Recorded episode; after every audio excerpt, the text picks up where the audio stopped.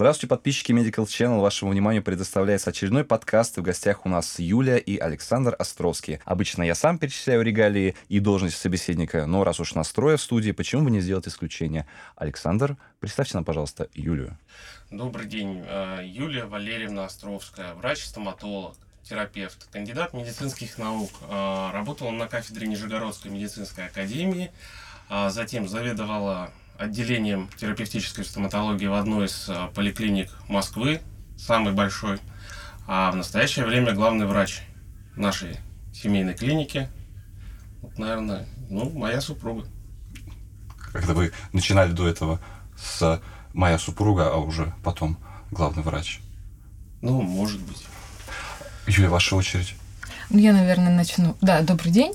Э, я, наверное, начну с супруга, что Островский Александр Давидович, мой супруг, по совместительству, ну, начну с настоящего времени, генеральный директор нашей клиники IQ а до этого у него была довольно богатая биография в профессиональном плане. Он врач-стоматолог-терапевт, а, высшей категории, врач-энтодонтист, кандидат медицинских наук, который работал, э, начал свою карьеру в институте ЦНИС и ЧЛХ, правильно, да, аббревиатура.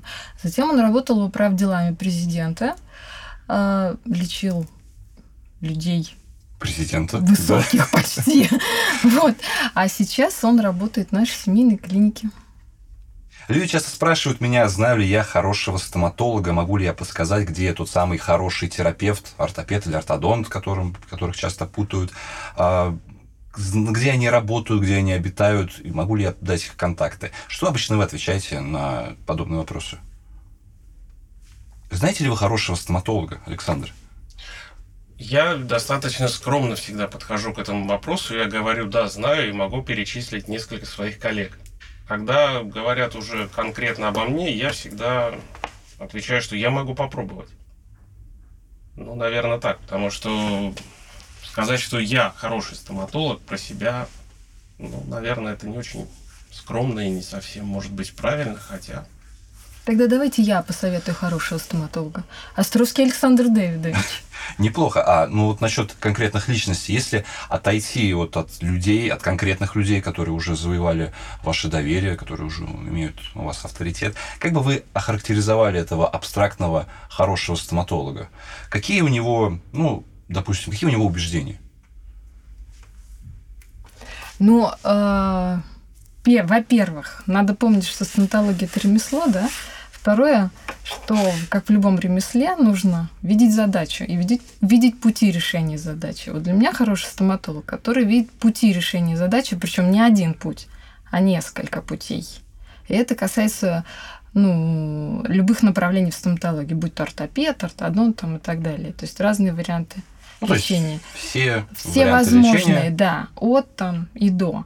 И еще стоматолог это еще и, так скажем, ум и человечность. Ну, это мои личные ну, это убеждения. Ремесло, это ремесло без мануала никуда, но в то же время стоматолог, как и любой другой, наверное, специалист в своей области, он должен уметь думать, у него должно быть клиническое мышление, он должен развиваться и не стоять на одном месте. И вообще, наша преподаватель по биохимии в институте считала, что стоматологи – это цвет интеллигенции. Это, наверное, в мое время это э, зависело скорее от конкурса. Почему-то на стомат всегда был выше конкурс, чем на лечебный факультет. Ну, это и сейчас так. А, сейчас тоже так? Ну, сейчас, может быть, они уравнялись. Но считается, что стоматологи едят не просто хлеб с маслом, но еще и с икрой. Хорошо, то есть у нас есть э, стремление к не даже не стремление, а умение видеть всевозможные варианты развития событий, э, стремление постоянно развиваться, ну, довольно абстрактно. Может быть, что-то еще? Что выгодно отличает хорошего, этого абстрактного архетипичного стоматолога от своих коллег, середнячков?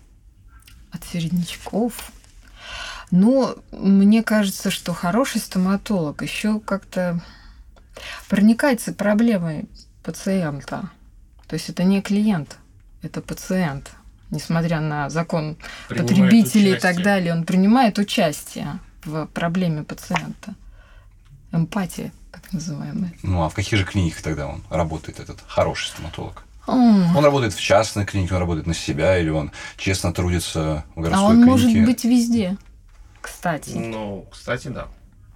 Они могут быть и в государственных клиниках с небольшим бюджетом, они могут быть и в каких-то очень дорогих частных полузакрытых клиниках. Тут вопрос развития, как э, сам доктор развивается, наверное, в профессиональном отношении.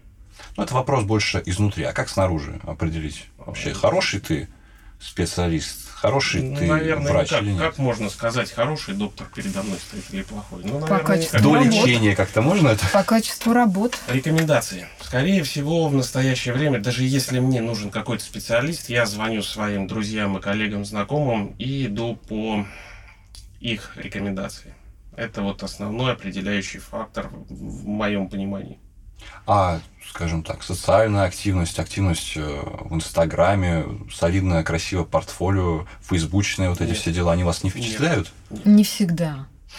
Абсолютно. Не всегда. Вообще, это зависит эм, от, наверное, характера человека. Вот нас четверо, да, в клинике. Мой младший брат абсолютно не имеет никакого отношения. Он не зарегистрирован ни в одной соцсети до недавнего времени. Просто ему пришлось это сделать из-за того, что мы вот как-то стали развивать э, свою клинику, и чтобы э, ну, его кто-то видел. До этого нигде. Никто не слышал.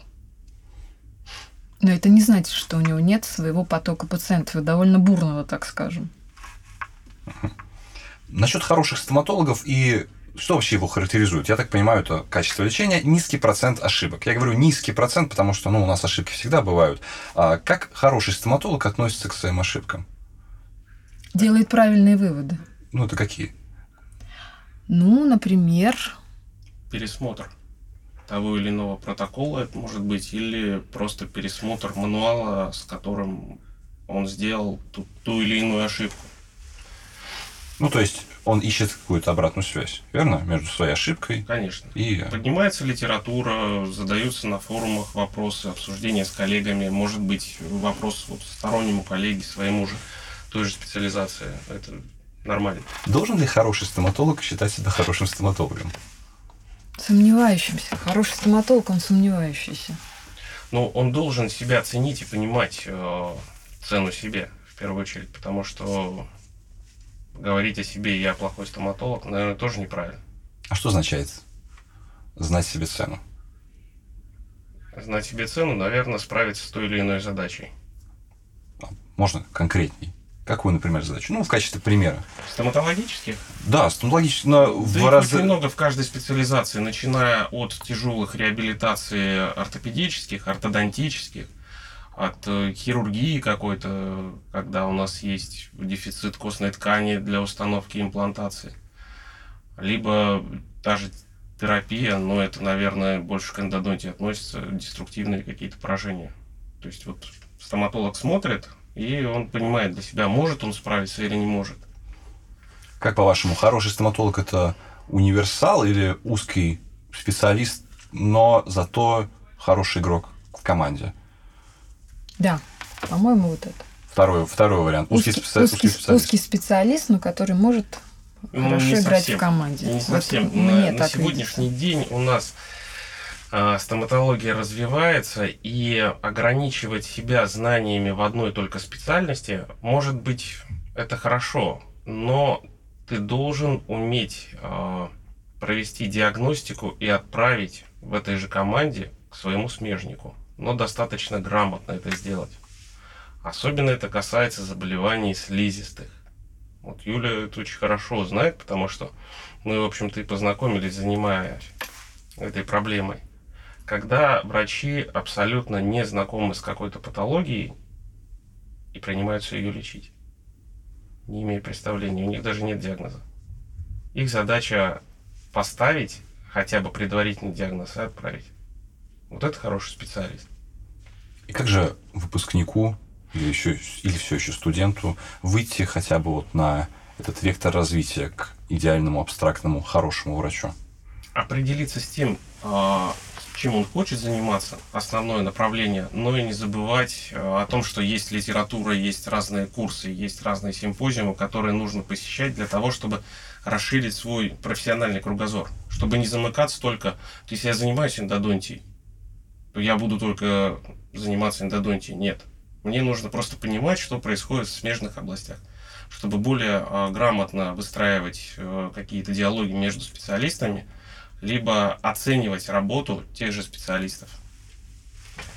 Как считаете, это вообще зависит от вуза? Ну, качество образования, которое мы получаем в университете, оно насколько сильно оно вообще определяет наше дальнейшее развитие?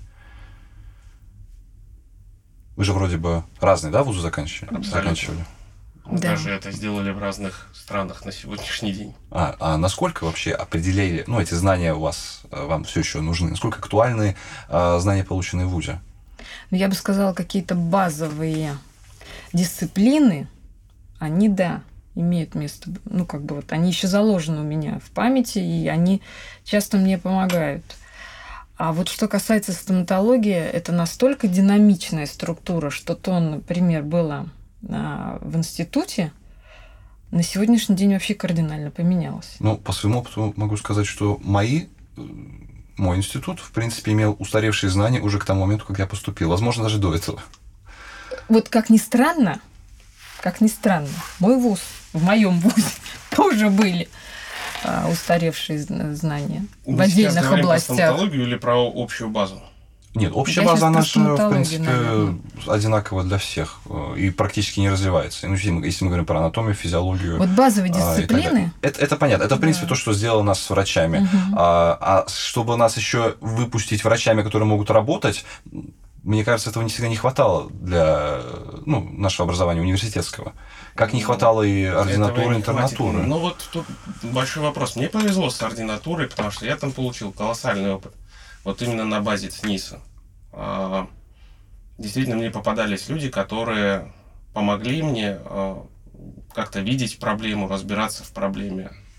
А Я знаю специалистов, которые, закончив ординатуру, не вынесли вообще ничего. Ноль. Поэтому тут сложно, это же желание самого доктора развиваться. Тот, кто захочет, тот всегда что-то сделает. Я бы А еще ещё- везение добавил. Да, Там- я бы еще, знаете, что да. добавила? Что добавила? Важно еще понять, чем ты хочешь заниматься, как можно раньше. Это, конечно, сложно еще учась в институте. Еще важно, чтобы на твоем пути, вот как к везению, попались учителя хорошие, которые могут тебе дать, которым не жалко делиться своими знаниями с тобой, которые могут тебя направить или сказать, что вот иди вот там, иди вот туда. То есть пока ты еще плаваешь и не понимаешь, куда бы тебе податься, а тебе уже так поднаправят. Это очень важно. Какие сложности, какие сложности у вас э, возникали в самом начале карьеры?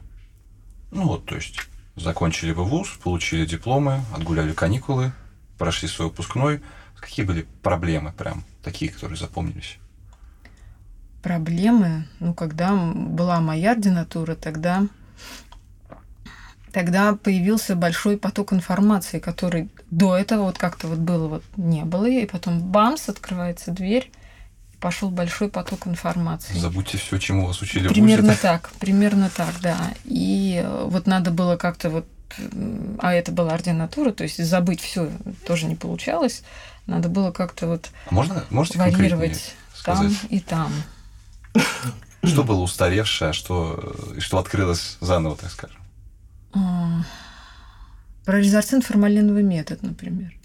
Ну, это уже, это уже классика. Но, кстати, до сих Это пор же классика, работают. Работают. Но вот нас тогда учили прямо конкретно вот все азы и этапы, как, дел... как Тонкости это работы, делать. наверное, да. да, как это делать, там импрегнация этой смесью отдельных зубов, когда применять, а потом бамс, Это не актуально. да.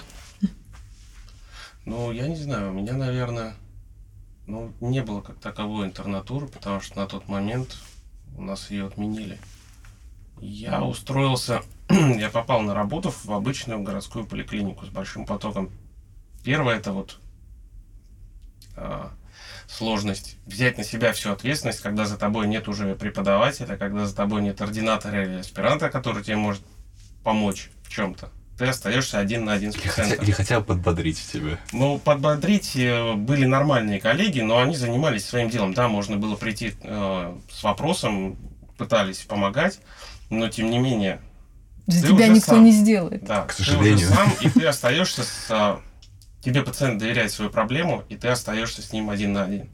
и все, ответственность принятия решения тебе приходится брать на себя. Вот это, наверное, в моральном отношении очень сложно поначалу, потом нормально. Сколько пациентов, а сколько времени у вас тогда было на пациента? Ну, я не могу сказать, что жесткие какие-то ограничения. Ну, мог заниматься и час. Нет, ну тогда были нормы 20 минут. Потом ну, это там... уси... потом увеличилось, потом опять сократилось. Ну, мне как молодому далее. специалисту не выставляли таких рамок, мне было проще. Поэтому я занимался, вот, ну, наверное, не то чтобы в свое удовольствие, как успевал. Естественно, что скорость была другая совершенно. Но тем не менее, мне как-то ну, я помню, мои например... коллеги не напрягали вот с этим вопросом, что нужно быстрее, есть планы, все остальное. Нет, все было комфортно. Я помню свой первый эндодонтический зуб, который лечение длилось три часа с перерывами. И, кстати, сейчас, в принципе, это, ну, дольше, как бы считается, чем, чем а, обычно, там, по-моему, сейчас два с половиной, два часа, да, уделяется да, на одному зубу. Ну, это было три. То есть Скорость это, же не критерий. Тогда стремились к неким временным стандартам. Инструменты, опыт, это так же, как делать аппендэктомию. Когда нам преподаватель по хирургии рассказывал в ординатуру пришедший, он говорит, в моих умелых руках операция аппендэктомии длилась два часа. Сейчас это у меня занимает 15 минут. Также и здесь с эндодонтией какие-то вещи, они сейчас даются, ну вот прям 10 минут. Как вы считаете, скорость критерий качества работы? Нет. М-м. Нет. Хорошо, мне прям даже сейчас немножко тоже отпустило, потому что я очень часто встречал мнение, что, ну, как бы чем лучше врач, тем быстрее он работает. То есть, чем, чем лучше у него мануал, что скорость определяет врача очень часто. Люди даже соревнуются часто, кто быстрее там удалит зуб, э, обточит зуб. Э, это сейчас это остается. Но это остается с условием э, использования кофердама, всех э, новомодных инструментов микроскопа. То есть доктор улучшает свой тайминг. Вот в этом ничего плохого нет. То есть, если отпрепарировать зуб под коронку уходит поначалу там полтора часа, а потом это снижается время до 40 минут. Это хорошо или плохо? Зависит от того. Хорошо мы качество, зуб или... Нет, качество не должно падать. Угу. То есть это уже вот на совести этого доктора. Я думаю, это, в принципе, в интересах доктора. То есть, чем, дольше, чем больше он пациентов, тем быстрее он одного пациента пролечит, тем скорее он может приступить к следующему. Ну, я не думаю, что это так. Они же не сидят, не, не ждут его. Он может просто грамотно спланировать, mm-hmm. зная, какое время он потратит. Это первое. И второе, всегда тоже нужно думать о пациентах. Сколько? Да, хорошо просидеть полтора часа или 40 минут. Вот вы на себе как. Mm-hmm. Зная, что результат будет один и тот же. Ну, Зависит от доктора. Если он, конечно, приятный, я могу потратить с ним определенное время. А тут уже не, это не зависит от вас, от вашего желания, потому что вам придется сидеть в напряжении. Как бы мы не рассуждали, все равно любое лечение это не СПА-процедура. Это какие-то усилия со стороны пациента, с того же самого ВНЧС. Открытый рот держать долго. Да, никто, никто не любит открытый ну, рот держать долго. А, такой болезненный, банальный вопрос слагательного наклонения Какие бы советы вы дали самому себе из прошлого перед поступлением в ВУЗ? Что бы, может быть, изменили? Как бы наставили себя на путь? Я бы, наверное, может быть, все-таки на хирургии бы акцентировался. Больше бы пошел в хирургию? Ну, наверное, если бы я знал, что будет так складываться ситуация на сегодняшний день, может быть, я бы более плотно занимался хирургией. Почему? Меня всегда нравилась хирургия, но просто на тот момент, когда я закончил вуз, имплантологии как таковой еще не было. А, просто больше времени уходило на терапию, а поступив в ординатуру, понятно, что все силы нужно было отдавать какой-то конкретной дисциплине, чтобы там чего-то добиться. Соответственно, время ушло, и сейчас я понимаю, что я могу сделать какие-то хирургические манипуляции, но зачем я это буду делать, когда есть другой специалист, который сделает это лучше? Ну да, ведь у меня есть хирург в клинике, поэтому, ну, который могу все это дело да. отдать. Я могу, опять же, у меня уйдет дольше времени, больше времени, и гарантированный результат, может быть, у хирурга будет лучше. То есть, ну вот, какие-то такие моменты. А что насчет ага. вас? Я Взор обращены на меня, да? А я просто сижу и думаю, что, наверное, я бы делала вот так же, как и делала, но у меня был э, как бы опыт соприкосновения с наукой в хорошем смысле этого слова. И, наверное, надо было продолжать туда, в науку. Ага. Обычно наоборот, все радуются, что покидают науку. Ну нет, науки, нау, науки мы еще, я думаю, коснемся а, в этом разговоре. Просто мы дали, в принципе, такое довольно размытое определение для хорошего стоматолога. Может быть, э, Размытое? еще какие-то детали добавите? Например, Ну, понимаете, я хочу аккуратно перевести тему э, от хороших героев к злодеям, к чудовищам, к плохим стоматологам, чтобы был какой-то контраст. Что отличает хорошего стоматолога от плохого? Мы не говорим от среднего, а именно от плохого, прям такого отрицательного персонажа. Вы вообще их встречали когда-нибудь? да их полно. Они встречаются. То есть это люди, а, как правило, кстати, в соцсетях встречаются такие а, специалисты. Главным критерием в споре у них является количество отработанных лет. Я работаю так 10 лет, я работаю так 15 лет. И у меня ма- все работает. Да. И у меня все работает. То И у есть меня самая низкая доказательная база, а, это говорит о том, что человек не очень развивается, и он не знает, что такое статистика. Ну да, личный опыт, э, весьма порочная тактика, э, Да. личный опыт приводить, конечно. Да, вот это вот самый будет, наверное, отрицательный персонаж. Его среди профессионалов очень быстро он вычисляется, потому что он начинает вести споры, не зная о том, что есть какие-то более уже продвинутые исследования, опираясь на свой опыт, когда ему предоставляют какие-то ссылки и доказательства уже научно обоснованные, статистически посчитанные. Еще, может быть, что-нибудь, что его отличает, как его можно вычислить среди коллег. Внешне. Иногда так бывает. Такие самодовольные. Им кажется, что они все могут, а у них в жизни все хорошо. Ну, то есть, такой архетипичный образ злодея преклонных лет у вас. Ну, Почему нет, не преклонных? преклонных, Иногда это нет. начинается из с молодых ногтей, что называется. С молодых ногтей довольно сложно апеллировать собственному опыту. 3-5 лет проходит, и человеку кажется, что он с огромным стажем, со своим опытом, и он, С большой базой пациентов. ну, с базой пациента не всегда, но, как мне ответила один доктор, молодая, опыт работы 5 лет, она сказала, что я же практикующий врач, зачем мне гистология? Я уже далека от этого. Далека. От Она чего? далека от этого, От чего далека? От... От гистологии. То есть от теории и от каких-то смежных э, Специальностей. специальностей. Ну, это же скорее как бы признание собственной неграмотности. Она так не думает. Вот вы сами назвали один из признаков А, неграмотность. злодея. э, И уверенность в собственной правоте. Да. Ну да, то есть если у нас герой всегда сомневается в себе, то злодей абсолютно уверен. По-моему, вот зря я не подготовил, э, не подготовился заранее, потому что есть такой ведь термин, который, эм, вернее, парадокс, э, что когда-то... че- А, ладно, все, давайте это, потом- это, давайте это потом вырежем. Есть диагноз, Диагноз? э, синдром, э, я потом посмотрю, как он называется, Данцинга Крюгера, по-моему. Да, все верно. Спасибо, что мне Да. подсказали и вырвали меня из этого э, неловкого положения и упростили работу тем, кто будет монтировать. Надеюсь, это не придется вырезать. А, часто- почитают, это классно. Даже вот просто Ну, это актуально, в принципе, для всех, да, наших, не только для нашей специальности. А, часто вообще сталкиваетесь с некачественными работами в полости рта? То есть не с э, злодеями, а с их злодеяниями? Я не могу сказать, что это злодеяние. Человек же может не осознавать масштаб содеянного. То есть он может работать и так быть в полной уверенности, что он все сделал правильно. Потом, если пациенты приходят, ну, 10-15 лет назад проведенная работа, я понимаю, что не было тех протоколов, не было тех инструментов, либо в том конкретном месте не было возможности сделать по-другому.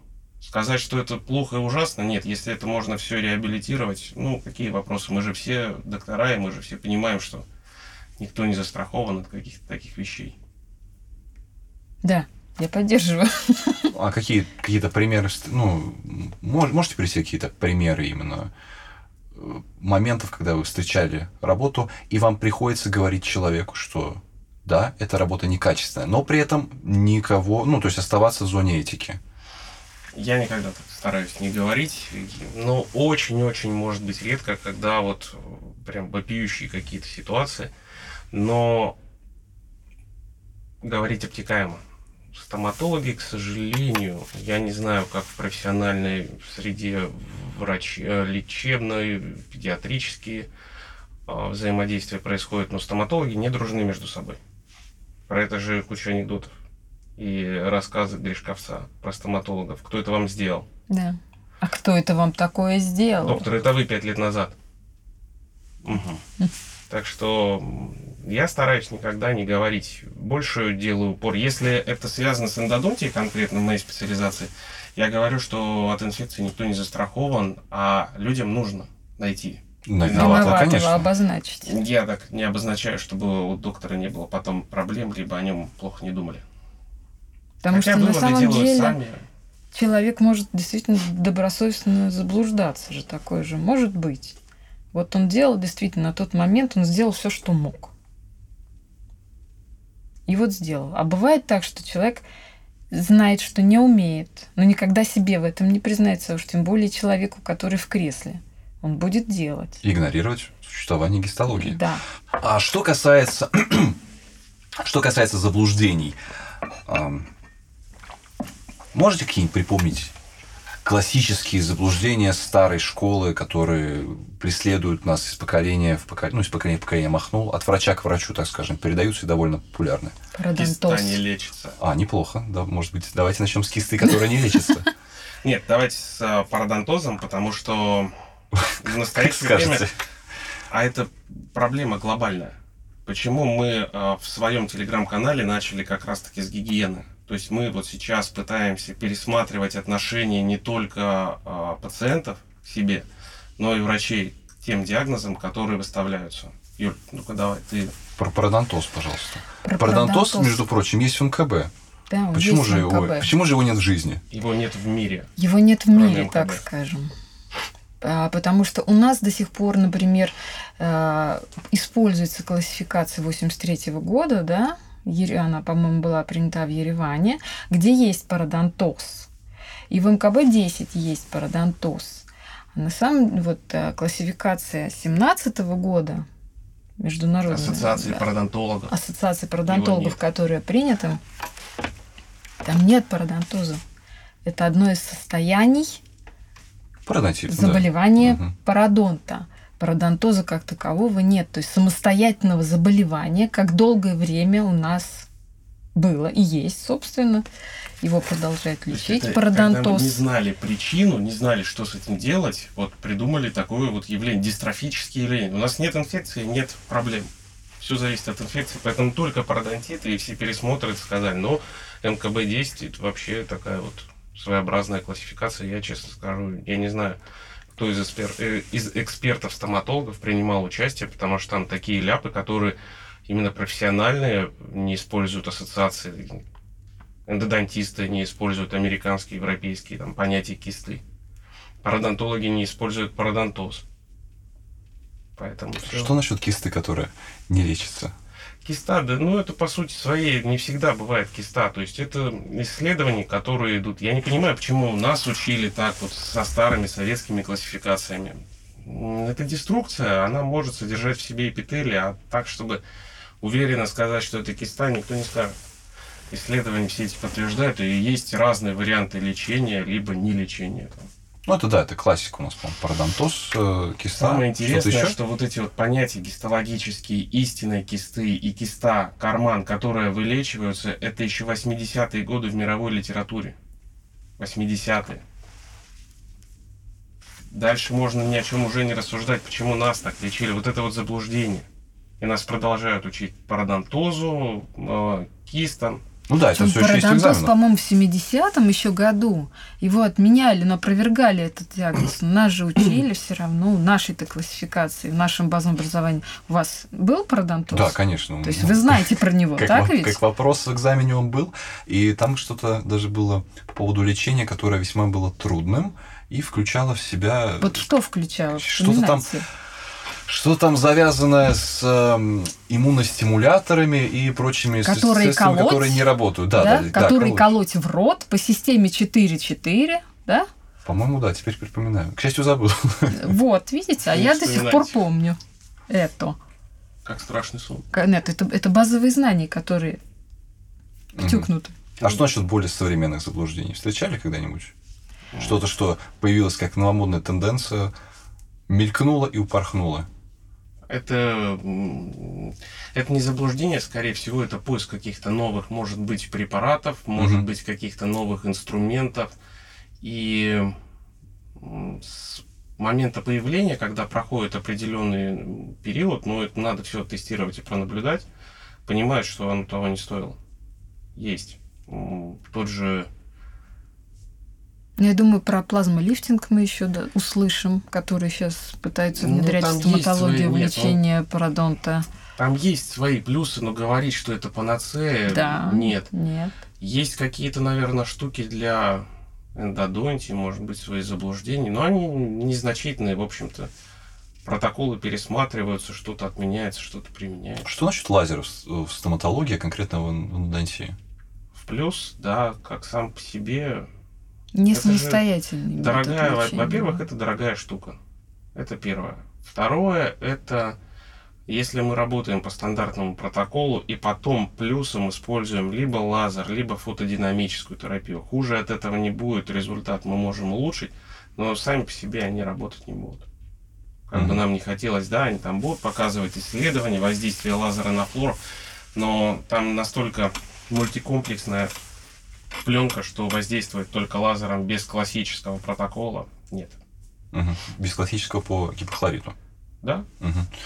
Что насчет салкосерила? Просто вот недавно очень много людей жаловались, что он пропал из э, аптек, и вот он опять вернулся, очень дорогой, э, не помню даже, как он называется, что-то там с телячьими белками, и э, по сути, препараты подобного рода используются в неврологии, также имеют низкую доказанную эффективность, вернее, не имеют доказанной эффективности. А, как вы относитесь к его применению? Работает. Салкосерил дентальная адгезивная да, паста. Да, да, да. Это о ней? Да, но она же э, позиционирует себя как средство, которое ускоряет регенерацию. Я сейчас скажу, почему это происходит. Это тоже не панацея. Если он в определенных ситуациях помогает. Его плюс в чем? Он просто закрепляется на слизистой лучше, чем все оставшиеся гели, которые у нас есть в арсенале. Вот это его длительный плюс. То есть элементарно нет какой-то дополнительной контаминации через эту пленку, и эта пораженная поверхность, в основном касающаяся там, послеоперационных каких-то дефектов, либо травм, связанных с заболеваниями слизистых, просто закрытая рана. Все. Ну, какие-то там плюсы эпителизации, да, они есть. Но вот он закрывает, и в этом его огромный плюс. Но сейчас есть уже похоже. Наверное, знаете, как механический барьер. Такой. Да, да, Потому что барьер. на слизистую его накладывать очень удобно. Вот в отличие от всех вот гелей, там, мази, которые всегда говорят, что вот мазь, нанесите мазь на салфетку, салфетку в рот, салфетку держите, а салфетку долго во рту не подержишь, она там вся слюной сопли, пропитывается. Слюни, и все это, это течет, любое народное это ни тело, да, там слюноотделение усиливается, все это размывается, кто-то глотает, потом в истерике приходит и говорит, я съел эту вашу мазь. Да, у меня начал болеть тошло. желудок, и вообще жизнь испортилась после Поэтому механический барьер солка серила, да. Особенно вот когда снимаешь, да, кофердам, вот матрицу, ну, вот микротравмы, да, то после этого можно наложить вот тот же сокосерил, ну, как вариант, да, на эти микротравмы. Это и забота о пациенте, и плюс еще профилактика вот этого воспаления и синдрома напряжения, так называемого. Вот. Да, синдром напряжения, кстати, в него мало кто верит, но пациенты не очень хорошо реагируют, и доктора, которые не знакомы, опять же, с заболеваниями слизистых тоже впадают в истерику. Так, а что такое синдром напряжения? Расскажите нам. Ну, расскажи. Ну, синдром напряжения так в двух словах. Да у нас много времени, можно Да, ну нет, я просто так подбираю. А, когда вы после травмы слизистой возникает пузырьковая сыпь, герпес. Угу. И пациент приходит и говорит, тут меня не было, а вот после вас у меня это появилось. То есть это вы мне занесли инфекцию. О, это да, это часто бывает. Или, это вот или врачи-смежники, такое... там ортопеды, после которых, после терапевта, когда они попадают с герпесом, они говорят, что там сделал у него герпес. А, то есть виноват врач, который, да, который Ну, занес. А это, понимаете, это, Занёс. это как, да, занес, это как в том фильме «Не виновата я», да, он сам пришел. То есть предрасположенность есть, и мы же все переносим герпес, 95% поражены населения герпесом. разных типов. И со мной спорила педиатр. Я очень удивился, когда после лечения у нее была вот эта вот мелкопузырчатая сыпь с эрозиями. И было очень удивительно, когда я говорю ей, что это герпес, она с истерикой начинает мне доказывать, что она пьет трихопол и мажет метрогилом, ей становится легче, и она не собирается со мной больше вообще обсуждать варианты лечения. Очень странно, да, педиатр, который не инфицирован герпесом. Ну, э, это скорее такой же педиатр. мо- Возможно, он тоже игнорирует гистологию. Не, не считает, что она существует. Это уже какой-то, слушайте, девиз, лозунг. Педиатр ходит от Про э, семьи к семье. И попал он как раз от моих коллег. Но вот этот истеричный виск, что я пью трихопол или метронидозол, и у меня не может быть герпеса, потому что я сдавал анализы. Ну, Можно на этом... Да, ну такие, знаете, классические уже. Даже не то, что заблуждение, ну что-то не- нечто среднее между мифом и безграмотностью. Но у нас, я думаю, она допустима именно как, ну, я имею в виду безграмотность, а, именно на уровне поиска истины. То есть мы можем заблуждаться, Да. потом быстро все это заблуждение бросать, не придерживаться, не придерживаться каких-то догм, знать, что все это мо- могут опровергнуть. Ну, кроме гипохлорида ка- в каналах, конечно. Потому что, ну, он же все убивает. Так, а еще что-нибудь может вспомнить какое-нибудь старое, старое заблуждение? Потому что я помню, что... А, ну, у нас есть э, сода-солевые ванночки 3-4 раза в день набрать, не бултыхать. Ну, такие классические э, протоколы ведения и лечения периоститов. Как А. вообще относитесь к сода-солевым ванночкам, особенно с капелькой йода? Я помню, да. Я- есть, есть такая. И самое ну, сейчас интересное... есть хлоргексидин. Нет, ну Смысл? содовые ванны порой... Я не знаю, может, это эффект плацебо. Вы считаете, что это работает? Я не уверена, что это работает. Хотя, знаете, Подсознательно, мне кажется, это помогает, да, мне стало легче. Ну, хорошо. Ну, механизм действия... Да, механизм Ну, действия такой же. Подразумевается, что мы за счет соды сменяем pH ткани да, с да, кислых да, на да. Как только эта сода кислых. попадает в тот очаг, который закрыт отовсюду, ну, большой вопрос. Скорее всего, да, плацебо. Мгм. Ну, то есть лечение ради того, чтобы пациент не чувствовал себя брошенным, думал, что он что-то делает. Пациенту всегда нужно что-то делать. Его, э, он проникается тем, что врач дает ему какую-то схему, и он что-то делает. и ему, Это хороший из-за врач. этого, да, Мгм. становится а легче. который говорит, что не надо ничего делать, это плохой врач. Насчет развития, постоянного развития. Как вы считаете, вернее, не просто как вы считаете, как вы развиваетесь? Лекции, семинары, какие-то Вы имеете в виду посещение, дискуссионные- собственно. Да, да. Дискуссионные клубы, литература. Да. Для вас возраст лектора, который вам рассказывает, имеет значение? Тут такой вопрос с подвохом. Сейчас же много появилось лекторов. Молодых лекторов, которые позиционируют себя как эксперты, особенно если они учились у экспертов. И как вы считаете, вы можете им доверять в этом плане, в плане распространения знаний? Кому-то да, кому-то нет.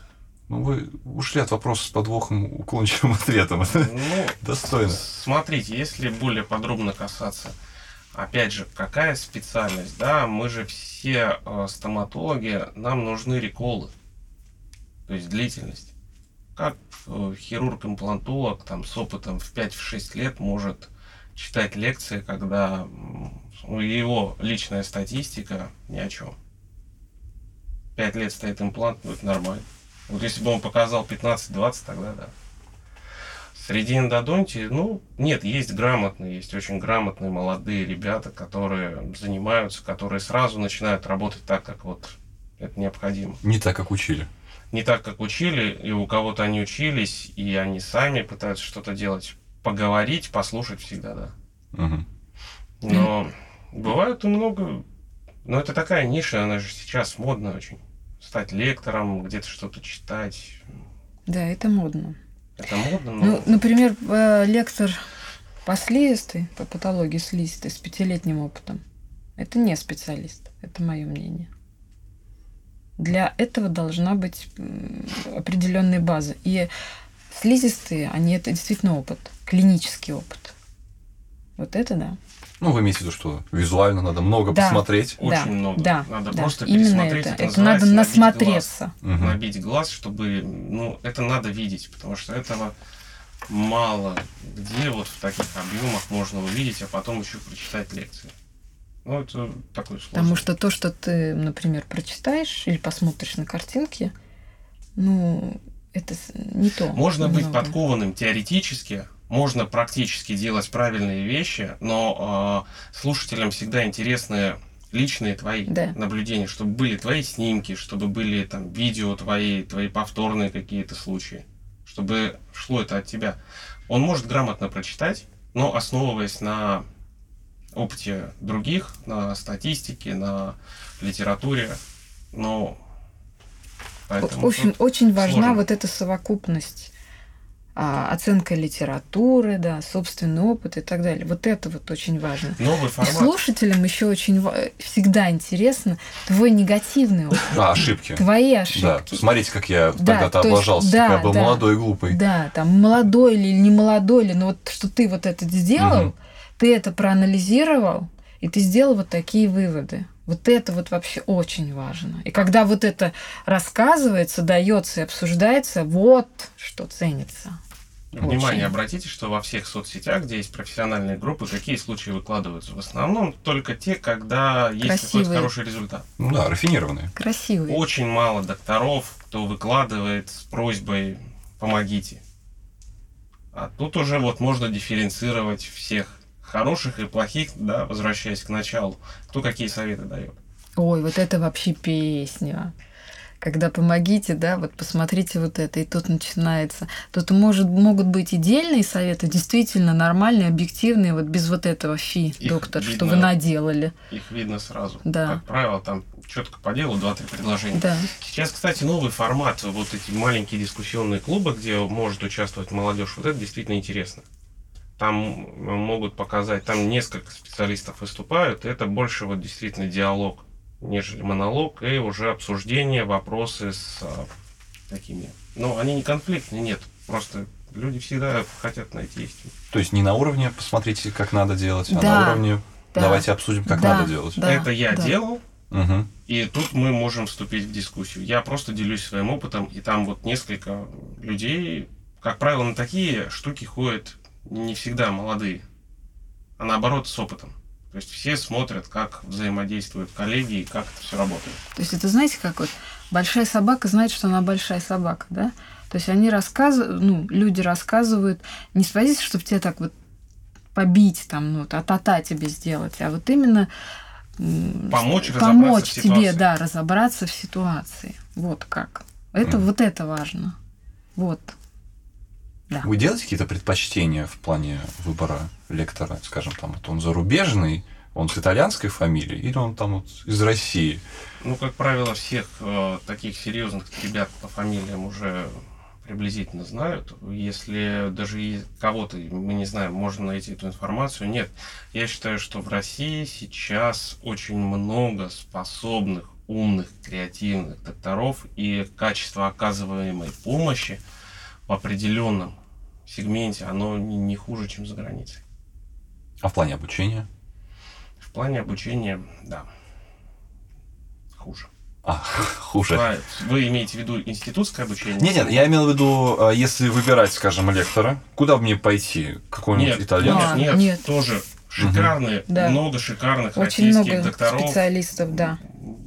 Даже вот просто практикующих врачей, кто читает лекции, начиная от Владивостока и заканчивая Калининградом, просто шикарный специалист. А что насчет формата, когда все это преподносится в виде вебинара? Почему нет? Это Ну. та же лекция, просто кому-то удобнее. Кто-то эти вебинары из-за дефицита времени качает и потом слушает там в машине, либо когда есть время. А, Смотря, опять же, какой вебинар. Чтобы этот вебинар был не бесплатный, приходите ко мне на курс. Ну вот А он я хотел свести на самом деле к этому. Ну. Потому что сейчас очень много именно а, обучения, это такие, э, как это называется, тизеры. Посмотрите, о чем я вам расскажу в полной версии. К сожалению, да, но это же такой же бизнес, как и все Это остальное. бизнес. Тут Мы не говорим уже конкретно врач-пациент, а мы говорим уже о каких-то других материях, и, ну, это бизнес. Мгм. Тут от этого никуда не уйти. Человек продает то, что он накопил, и он имеет право на это. Особенно если у него есть база, ему есть о чем рассказать, Ага. почему нет. Свобода самовыражения.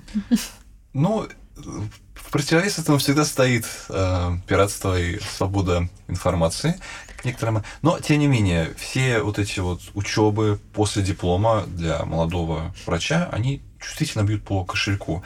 Большинство из них. Ну, я бы даже сказал, хорошие учебы. Я думаю, что качественный курс э, составит стоимость, наверное, от 30 тысяч рублей. А, Как вы думаете, кто за это должен платить, клиника или врач? Смотря какие взаимоотношения между врачом и руководством. Я бы, наверное, рассмотрел бы формат либо 50 на 50, либо по... а, как это правильно сказать По степени полезности того или иного доктора. Ага. Это есть сейчас с своим- позиции уже бизнесмена. Ну, да, Сво- я- своим как бы э, отнош- своим э, процентом, сколько клиника платит, можно продемонстрировать отношение к, к собственному врачу тогда. Но можно. Но опять же, вы понимаете, выше головы не прыгнешь. На самом деле очень много проблем э, финансовых у клиник стоит. И я сейчас, с другой стороны, оказавшись от практикующих врачей, я понимаю, что обоснованы вот эти все проценты, выплаты, зарплаты э, с точки зрения владельца и руководителя. Они действительно обоснованы. То, чего врачи не касаются, в принципе, когда начинают этим заниматься, тут становится понятно, почему так, и ни больше, ни меньше. А, степень, от степени эффективности. То есть я знаю, что есть клиники, которые э, оплачивают очень дорогие учебы э, у мировых специалистов, э, докторам, у которых очень высокий рейтинг и очень высокая эффективность. Внутри клиники? Да. То есть это может быть э, шикарная, красивая, грамотная работа, это довольные пациенты и минимум ошибок и осложнений. Ну, соответственно, все завязано еще на... А что касается, стороне. нет, что касается еще молодых, то это еще желание развиваться у самих. У них вот это вот, когда они сами еще хотят развиваться, пытаются делать. Не вот что-то ищут, что-то читают. Таким приятно помогать. Мгм. Да. А потом многие руководители иногда побаиваются кого-то научить, и же уходят. Приши, э, придя к каким-то вот молодым специалистам, когда вкладываешь душу, а потом очень часто люди разворачиваются и говорят, я и так уже все умею. Все, всем спасибо, до свидания. И все это я сделал без вас. Без вас и часто же прихватывают базу. Мгм. Они считают, что это их пациенты, они приходили и лечились. Нет, тут все Вы сейчас говорите про какой-то теоретический опыт или про конкретный? Да и про практику. Это, это я говорю не только как руководитель, я это и наблюдал много раз, когда Когда работаешь с другой стороны. То есть никогда и уже... с коллегами, да, ну вот кто-то уходил, говорит, «Да я уже все сам знаю, я пойду в другое место. Вот такие бегунки. И возникает вот это непоним- недопонимание, обиды. Ну, то, что, собственно, То, чему, в принципе, не место, да, Да, на работе. да, Мы же люди да. лечим, а не Вот выясняем в том-то, и, отношения. в том-то и дело. Ага. Я еще один миф вспомнил в эндодонтии. Это гель ДТА. Так, хорошо. Я просто не занимаюсь эндодонтией, но я знаю, Ну. что ЭДТА там как-то применяется, что есть протоколы, которые его Два содержат. варианта сейчас. А, Это либо гель в качестве лубриканта, Мгм. Либо это самостоятельная жидкость для протокола ирригации. Гель применяется, вот он применялся для инструментов ручных. А, ну да, чтобы их С смазывать. вращающимися инструментами эта история уже не работает, а все в это верят. Ну да, она смазывает, но там нагрузка совершенно другая и приводит к большим осложнениям с его использованием, нежели без него. И вот в этом приходится переубеждать многих докторов, потому что они реально думают, что если гель в канале, им будет легче. Нет, гипохлорид, если в канале будет то же самое, и будет лучше. А если вам вот какой-нибудь врач, которого вы убеждаете, а, приведет статью, приведет не просто одну статью, а там какой-нибудь здоровенный метаанализ, что а вот ЭДТА лучше на самом деле. Поменяете ли вы свои убеждения сразу? Нет, потому что я на метаанализе уже эти выводы сделал. А, хорошо. Я, я это говорю только потому, что я это знаю. Мгм. Это уже доказанная вещь. Просто многие с этим не знакомы. А, Что касается развития стоматолога как специалиста, то есть вот он закончил вуз, выбрал одну из этих четырех специальностей, э, стал ортопедом, хирургом, терапевтом Мгм. или ортодонтом, может быть, даже он стал детским стоматологом, он поработал какое-то время, получил опыт, получил обратную связь, он может копать глубоко дальше, он может расширить э, свою степень ответственности на степень свою сферу ответственности на другое лечение, там, на с- перейти с ортопедии на хирургию. По-моему, кстати, самый такой замечательный вариант, когда ортопед становится еще и хирургом. Прям вот лучший, по-моему.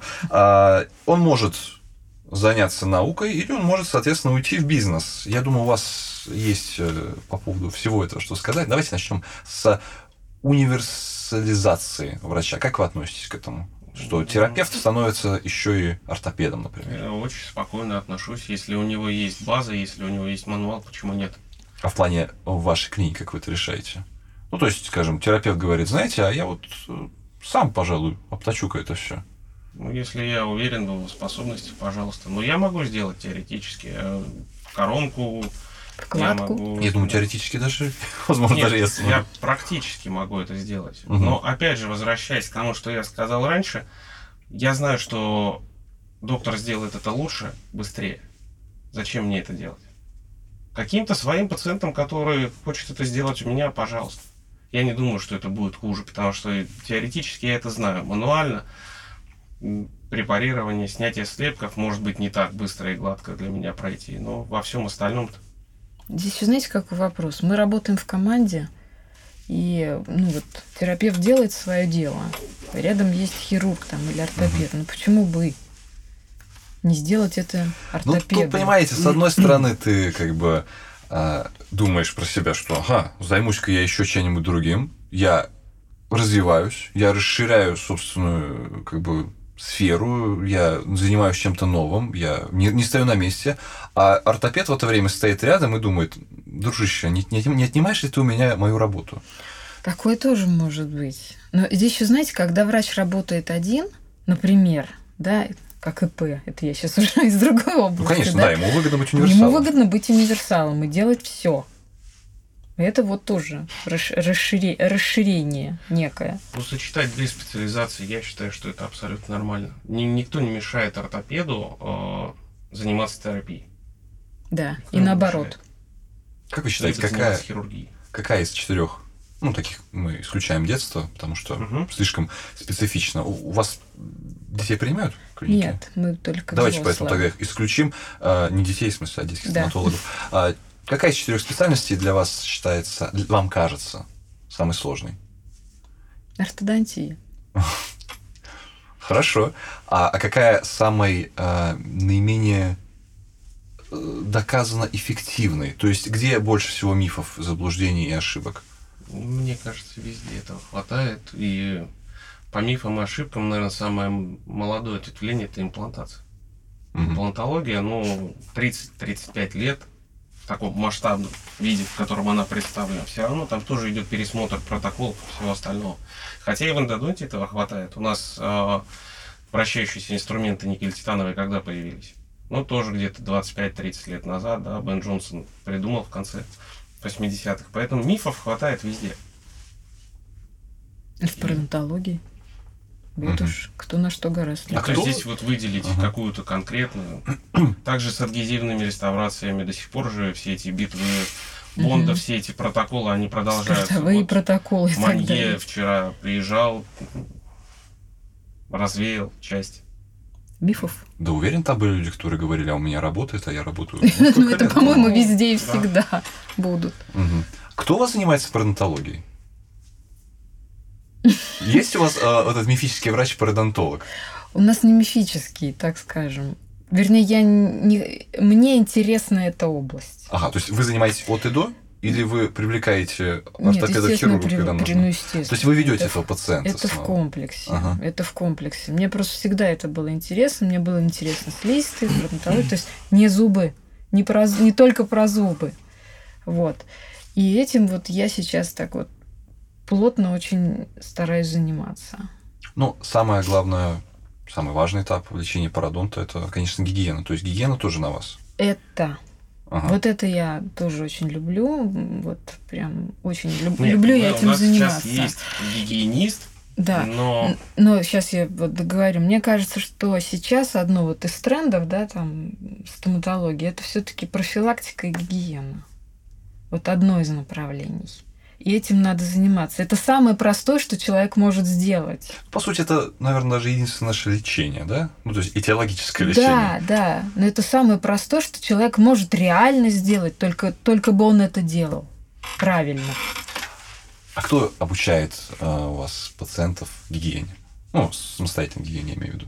Мы работаем с гигиенистом вместе. Гигиенист. Нет, у нас вот... есть специальная туалетная комната, у нас есть набор щеток в индивидуальной упаковке с нанесенной уже пастой, которую мы вручаем пациенту. Мы учим, мы учим чистить у нас зубы. Есть ирригатор. Мы можем и сами. То есть э, мне хуже не станет от того, что я, я могу провести гигиену. Я могу его научить гигиене. У нас молодой гигиенист, она сейчас пытается это делать, поэтому, пожалуйста, я с удовольствием отдам это все. Но от меня не убудет, если я сам сижу с пациентом, поговорю. Есть ирригаторы, показать, э, сделать, подобрать ёршики, прозондировать все промежутки. Подобрать размер. Показать, есть... как это все выглядит, пожалуйста. Тут, вот в этом элемент универсализации есть. Можно ли считать меня универсалом, если... Да, я могу сделать гигиену, и это не, не унижает меня в моих глазах, так сказать. Как специалиста. А, понятно. Ну, наверное, только хирурги могли, а, могут а, так немного а, брезгливо относиться, да, к гигиене, как что-то не кровавое. Ортопеды. А, ортопеды? Ортопеды еще могут сказать. Нет, грамотные ортопеды наоборот. Ну, как бы брезгливо, они все равно сами же и песочат.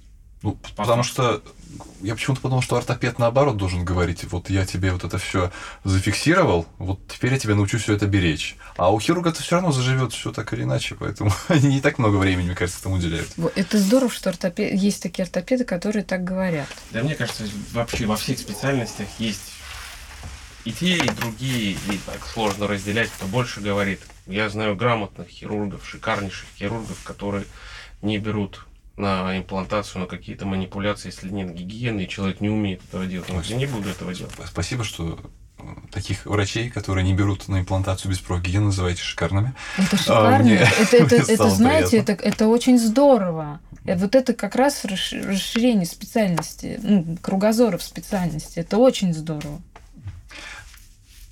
Теперь давайте коснемся науки. Вы упоминали, что э, упоминали, что касались этого очень-очень плотно. А, расскажите, пожалуйста, насколько актуально сейчас а, стоматологу развиваться не только вот как в ремесле, а еще и в теории, и насколько это актуально в Российской Федерации? Надо ли туда вообще сейчас соваться? Знаете, такой вопрос из разряда философских, быть или не быть просто. А, мне в свое время повезло, мы оба учились в аспирантуре, ну, в разных городах, да, но коснулись. Мне в свое время повезло. Я попала в научную группу, которая работала на, на мировых протоколах. Меня научили правильно писать статьи, меня научили правильно проводить исследования. И я тогда ну, просто была молодая, каких-то вещей недопонимала, да, сейчас я это понимаю ретроспективно я понимаю, как мне на тот момент повезло. Я коснулась настоящей науки. А то есть Правда. вы сейчас понимаете, да. как вам тогда повезло? Да, я реально ее коснулась. Вот, то есть мне за свою диссертацию не стыдно. А кроме того, что она у вас есть, вот эта диссертация, что это был, ну, интересный момент жизни, кроме того, что это э, ну, какие-то воспоминания, плюс еще сам факт, что она есть, это плюс какому-то авторитету. Что это вам дало? Для э, профессионального развития? Я научилась думать, как врач. Угу. Я научилась выстраивать цепочку событий. Я научилась расспрашивать. А сожалений нет по поводу того, что, ну, можно же это время было потратить на более углубленное там вникание в мануал, в на клинический опыт. А все шло параллельно. Ага. Все шло параллельно, и вот об этом я вообще не жалею. И самое, что мне совершенно недавно пригрело душу, что вышла книга по, орал, э, по оральному раку. 2019 года, и там была, э, была глава, ну как была, есть глава, да, она называется, касающаяся диагностики э, онкологических заболеваний, она называется оптическая когерентная томография, это то, в чем как бы мы специализировались. И там есть ссылки на статьи, а, в этих статьях, в группе авторов одной статьи, то есть это и на меня тоже. А, как внезапно. Да. То есть вы, вы читали книгу и нашли там себя, по сути. Да, то есть я, смотреть... я нашла ссылку, понимаете, и это мне да. так пригрело душу просто, вот, ну это как, наверное, это как чистолюбие кино, такое, да, и да? увидеть себя там, в титрах. и вспомнить, да, что да. а я там это участвовал. Вот, ну, мое чистолюбие это пригрело. То есть угу. я вот так поняла, что я все-таки к какому-то мировому знанию я прикоснулась.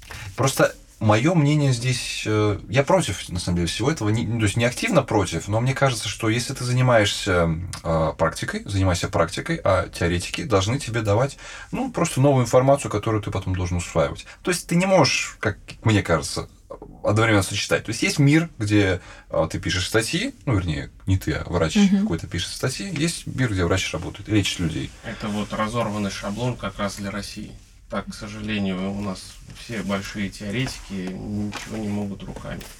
И наоборот. Кто может руками, тот не может что-то сделать в науке. Получить ту же ученую степень, хотя он ее у достоин нет, более, чем кто-либо. У нас например. нет баз нормальных, с нормальным оборудованием исследовательским для тех же студентов и ординаторов, да, как, допустим, есть в Израиле, в Америке. Сама структура, все кафедральные все лекторы, которые приезжают, они же работали, либо работают на кафедрах и при кафедрах, они же показывают свои случаи. У нас, к сожалению, немного по-другому. Это вот одна из причин, конкретно моя, ухода из всего этого. Во-первых, много писанины. Много ненужной совершенно писанины.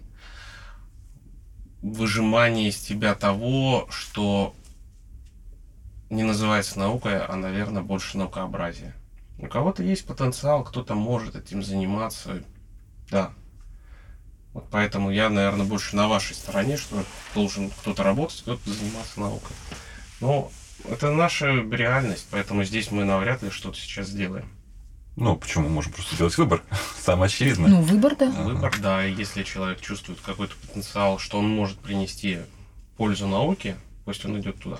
Угу. Это несомненно. Ну, в таком случае, помимо а, очевидного инфобизнеса, который у нас набирает обороты настолько, что, в принципе, информация, мне кажется, становится а, дешевой и обесценивается. А у нас еще есть просто бизнес, да, это открытие кабинета, открытие клиники. А, все-таки неспроста у нас на первом курсе, но у меня а, на первом курсе была экономика.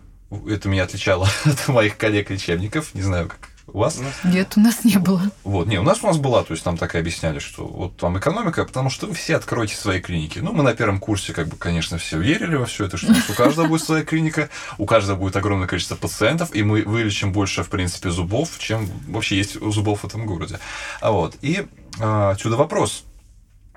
Как, когда вообще этим начать заниматься, как вы думаете, выпускнику? Сколько нужно поработать э, в поле, чтобы понять, что хватит пахать на дядю, надо для себя? Ну, я думаю, что минимум 5-7. Для чего это Что делается? должно прийти? Что должно, что должен человек получить за эти 5-7 лет? Человек должен просто вырасти как профессионал. У нас вот с какого возраста э, у лечебников считают расцвет докторов? Ну, я бы сказал 35.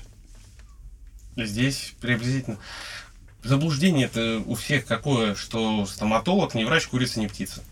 Угу. Ну, нас же разделили, вернее, нас Но объединили, а потом разделили. разделили. Да, и когда врачи, лечебники сталкиваются с какой-то стоматологической проблемой, они начинают по-другому воспринимать стоматологов. Хотя некоторые так, ну хорошо, хорошо, там поковыряли, нормально. Поэтому... Может, должен носить халат. Поэтому а, должен прийти какой-то клинический опыт, не просто мануально красиво ставить пломбы, там, поставить имплант, чтобы не было ошибок, накопить знания и отработать мануал. И вот тогда уже можно будет задумываться о том, чтобы работать самому, либо набирать. Потому что это же ответственность. Тут отвечать будет не кто-то, где ты работаешь. Ты бы будешь сам все это делать. То есть это как раз область индивидуальной ответственности врача. То, А, о то чем надо сейчас говорится. Надо вырасти. Настолько, чтобы и как человеку, и как врачу. То есть, чтобы у тебя уже была какая-то некая концепция в голове, как у врача, что бы ты хотел построить. Вот ты работал, например, в госструктуре или там где-то, ты взял оттуда опыт, оттуда, и понял, что вот твоя концепция от, от той отличается. Ты хотел бы вот совместить мировые протоколы насколько возможно, да, вот здесь вот, Мгм. в отдельном Еще месте. слышать других. То есть, если ты в чем-то не прав, потому что врач, открывая свою клинику, свой кабинет, он же все равно будет кого-то приглашать. То есть, помимо лечения пациентов, он же берет ответственность на себя а, за то, что будет делать доктор, который у него работает. Ну да, то есть ты должен Для отвечать не только тоже- за себя, а еще и Да, за, за того, за того парня. парня, да. Да, то есть морально к этому нужно быть готовым и нужно выстраивать эти взаимоотношения. Это же тоже не просто, когда ты даже со своими однокурсниками ты кого-то берешь на работу. Вы вместе И здесь уже учились, меняются роли. меняются роли, и вот здесь такая вот иногда бывает конфликтная ситуация. То есть вот Что это ты главный, а пресловутое, я работник. пресловутое умение работать в команде, вот здесь приобретает вот все вот эти вот оттенки, ты начинаешь их понимать. На как самом деле, умение работать в команде это такое что-то абстрактное, как примерно э, пункт в резюме стрессоустойчивости. Что такое для вас, вот, кроме этого аспекта, умение работать в команде? А здесь, знаете, здесь все сразу. Здесь нужно, ты даже, ты э, смотришь на человека, ты должен понимать, на что он способен, и, наверное, не требовать от него больше, чем он может здесь сделать. Либо наоборот, требовать, если он сам этого не понимает. Мгм. Уметь переубеждать, уметь соглашаться Настоять на своем. мнением. Ну, то есть это коммуникативные все. Ну вот это все, Ну, вот, вот это все и складывается в умение работать в команде. Умение работать в команде. А целеустремленность. Я, нет, я таких пунктов много у себя в резюме Да, в свое да. время написал, так что я примерно знаю, как это, но я знаю, что эти понятия очень размытые. По сути, если, э, ну, скажем, с человеком ты не сошелся лично, Но а он если- пишет, что ты, что он не конфликта, что он не, не, ко- не конфликтный, а ты с ним сделал конфликт, ну это же все уже противоречие. Проблема. Вот тут еще нужно понимать, что, может быть, этот конфликт спровоцировал ты, а не он. А вот насколько нужно быть ответственным. Да. еще, еще и на этом уровне. Мгм. А как на ваш, как у вас вообще все это начиналось в плане создания своего бизнеса? Какие шишки у вас были первые? Ой, да шишек у нас было много, их и сейчас. Корзиночка вообще уже. Да, я говорю были, но я приличная. подозреваю, что надеюсь, что-то осталось, что вы можете Ну, вот рассказать. Какое-то желание, да, работать в команде. Но понятно, что нам проще. Нас четверо. То есть помимо нас двоих, мой брат и его жена. И мы все стоматологи. разные специальности, у нас только не хватает ортопеда. И мы решили, что мы можем попробовать это сделать всем вместе. Еще у нас э, пытался с нами начинать товарищ мой. Ну вот он как-то на первом этапе отсеялся. Первая шишка. А как, на каком первом этапе? Ну, это вот документооборот, когда уже был помещение, был ремонт, уже мы ждали документы. На этапе лицензирование. получения лицензии. Ну, на этапе получения, да, разрешительной документации, он решил, что, наверное, он не будет этим заниматься, то есть весь груз опять упал только на нас. Первая шишка. Первая шишка. Очень болезненная шишка. Документооборот, все вот эти вот бумаги, согласования, ненужные разрешения, либо наоборот какие-то вот такие подводные течения, связанные с открытием, их очень много. Конфликты вплоть до разговорами там, где находится помещение. Люди же по-разному реагируют. Соседи, грубо говоря. А, э, С ними тоже иногда бывают какие-то... Не все же у нас нормально реагируют на рентген. а внутри дома, да? Да, но там дом с такими стенами, что... Первое, что мы сделали, мы получили разрешение на рентген абсолютно официальное, сделано по всем нормам, как того требуют. Хотя это не всегда Я правда. слышал, я слышал, там еще есть очень большие проблемы со стулом для э, рентгена. У вас таких не было случайно? Нет, со стулом не было, с фартуками. Ага. А, фартуки обязательно Специальная дверь. Ну, дверь, дверь это ладно, это еще можно опустить, если там поставить томограф, либо что-нибудь под- подобное, дверь может быть, да. Хорошо, фартук. Фартук для прицельного рентгена. Вот смешно. Для чего там фартук, который еще имеет срок годности? А, да? Я думал, почему-то он вечный. Даже Нет. свинец. А что с ним может Они случиться? пронумерованы, и они должны э, утилизироваться и приобретаться новые. Ну, это, наверное, на, знаете, на эхе радиофобии еще с 86 -го Да, года, наверное. Правильно. Да, Там оттуда. а, аппараты какие? И какой там И какая доза? дозатор излучения? И сейчас. Нет, я имел в виду катастрофу в Чернобыле, наверное, у нас оттуда все еще радиофобия. А, Ну да, но у нас иногда сами рентгенологи, да, не знают, либо опасаются делать рентген беременными, все остальное. Вот это вот тоже один из мифов. Беременным нельзя делать анестезию, беременным и кормящим нельзя делать рентген. Ну, вообще-то, беременных надо как-то подальше изолировать отдельно и как-то леч- лечить, Ну. лечить всех вместе, как будто. Со штативом была проблема. Не было штатива. На а, вот все проходит лицензирование, уже все документы. Вот только поставить подпись нет, и не, шта- не столько штатив, не готоскоп. штатив, неготоскоп и что я еще туда возил? Шта- м, Штатив, неготоскоп, Фартук. фартук. Ну вот, фартук. А, это, это даже, наверное, не шишка, а препятствие, да, такое было? Ну да, вот такой, потому что Причем такое раздражающее препятствие. понимаете, неготоскоп, он входит в стандарт оснащения стоматологического кабинета, Который там терапевтического. лохматый какой-то год. Он должен висеть на Приходит стене проектор. или ну, портативный. Неготоскоп. Мы работаем на цифре, у нас другие изображения, другая аппаратура, в принципе, другая. Да, там, там просто был прикол. Приходит проверяющий и проверяющий проверяющего, поскольку все стали ужесточать, то есть а, два человека. Она говорит, мы рентген не будем смотреть, мы видели все ваши разрешительные документы, мы все равно там слабо разбираем, разбираемся и понимаем, что у вас все в цифре. Я говорю, хорошо, давайте там Но смотреть остальное. неготоскоп должен быть. не готоскоп. Логика взаимоисключающая. У вас все в цифре, но по законодательству там от какого-то года должен быть не готоскоп, где он? Сейчас у вас висит негодоскоп? Э, Портативный. Мы, мы их, ну, без них не пройти. Так же, как зонды для бужирования слюнных желез Боуэна. Кто-нибудь их видел в глаза? Хирурги их видели? Они, да, продаются, ну, там такие, они странные вообще. Они должны, это обязательное оснащение кабинета, в котором проводятся хирургические манипуляции. Штатив для внутривенных вливаний. Окей, что я буду делать в терапевтическом кабинете штативе? Ну, то есть он должен стоять и Он радовать должен глаз стоять. Он должен быть в оснащении Он просто должен быть. А сколько там всяких штук, которые особо не нужны? То есть проверяющие сами, в принципе, не понимают а, назначения инструмента. Нет, они считают. Вот у вас должно быть столько карцанга. Они стоят, считают. Либо там пюреты. Они могут пюрету э, с распатором путать. Ну, то есть вот такие штуки.